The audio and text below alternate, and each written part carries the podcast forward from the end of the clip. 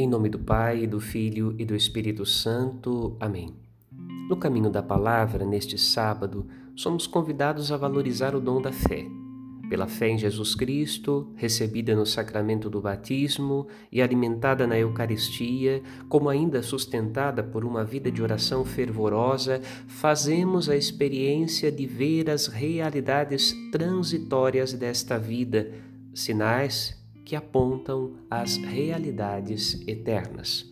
A fé torna as estéreis realidades temporais grávidas do eterno. E quando chegar Deus com o seu poder, as coisas imperfeitas deste mundo passarão, pois terá lugar aquele que foi esperado nelas.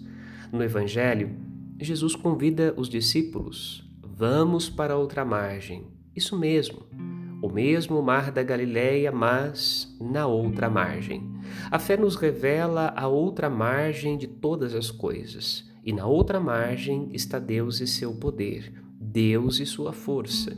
Na outra margem não há medo, há a certeza alimentada pela graça.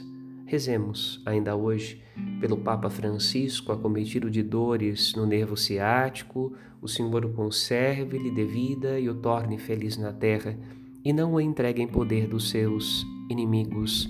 Amém. Uma semana de paz e de felicidade para você e para a sua família. Padre Rodolfo.